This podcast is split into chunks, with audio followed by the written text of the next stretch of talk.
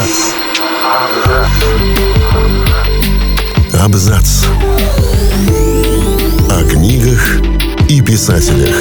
О книгах и писателях. Всем привет!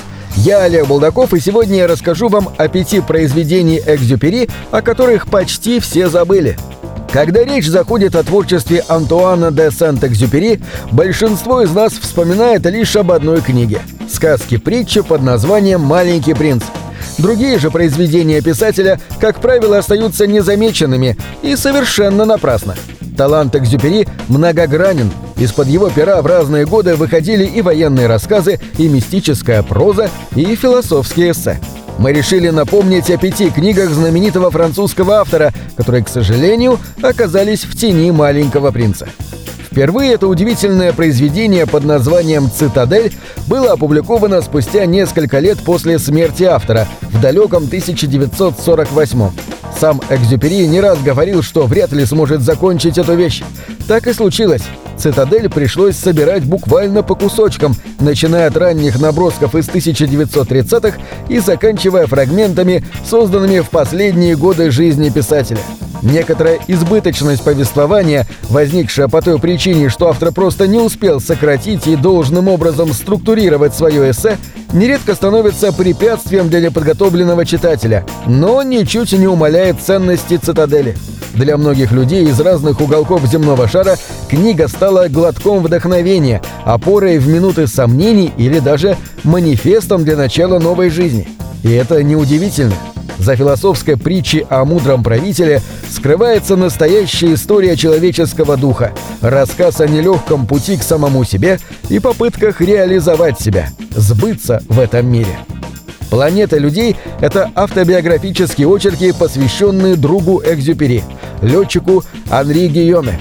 Они стали невероятно популярными уже в первый год после выхода сборника — Одна из дневниковых записей Марины Цветаевой говорит о том, что ей чудом удалось разыскать последний экземпляр «Планеты людей» во французском книжном в канун отъезда в СССР. В Америке книга называлась «Ветер, песок и звезды» и тоже моментально разлеталась с полок магазинов. Не оставили ее без внимания критики, присудив большую премию Французской Академии и Национальную книжную премию США. Сегодня «Планету людей» можно рекомендовать как школьникам, так и взрослым. Первым будет интересно узнать о невыдуманных приключениях и подвигах летчиков в небе над Африкой, Европой и Южной Америкой и своими глазами увидеть необъятную Сахару и величественные Анды. А вторые будут приятно удивлены глубиной философских рассуждений автора и невероятной поэтичностью языка Экзюпери, которая не теряется даже в переводе. Первый опубликованный роман стал для Экзюпери началом большого пути – После выхода Южного почтового в свет издательство «Галимар» заключило с молодым пилотом договор на семь книг. История двух приятелей-летчиков, влюбленных в красавицу Женевьеву, писалась ночами в африканском аэропорту Кап-Джуби, а главы из еще не оконченного произведения автор читал своей будущей жене Консуэла. Несмотря на непривычный слог и, казалось бы, несвойственный книгам Экзюпери четкий незамысловатый сюжет, Южный почтовый действительно содержит зерна всех тех рассуждений, мыслей и образов, которые потом проросли в более поздних произведениях писателя. Холодные звезды, обворожительные женщины, молчаливые пилоты, готовые в любой момент слиться с воздушной стихией, и одинокий странник в пустыне впервые появляются именно здесь. Военный летчик – повесть, законченная Антуаном де Сент-Экзюпери в 1942 году. Она была запрещена в оккупированной Франции, подпольно издавалась участниками сопротивления в Лионе и в течение полугода оставалась самой продаваемой в Соединенных Штатах. Открыв эту книгу, вы снова отправитесь в полет. И в этот раз он будет действительно напряженным. Вместе с героями военного летчика вы будете кружить над побежденной родиной автора, пытаясь выжить в бессмысленной схватке со смертью и вернуться с задания, которое заведомо невозможно выполнить.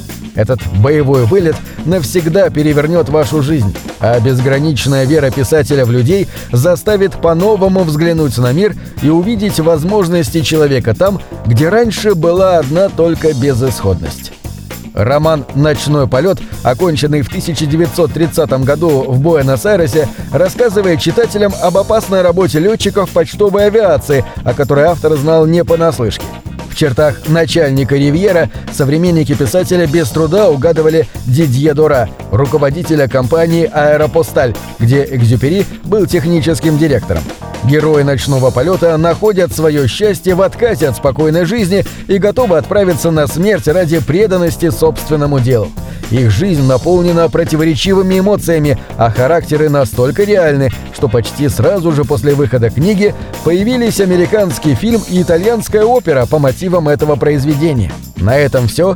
Читайте хорошие книги.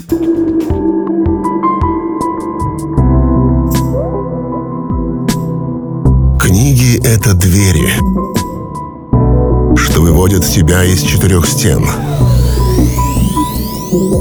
С ними ты проживаешь другие жизни, а свою умножаешь в тысячу раз. Тысячу раз.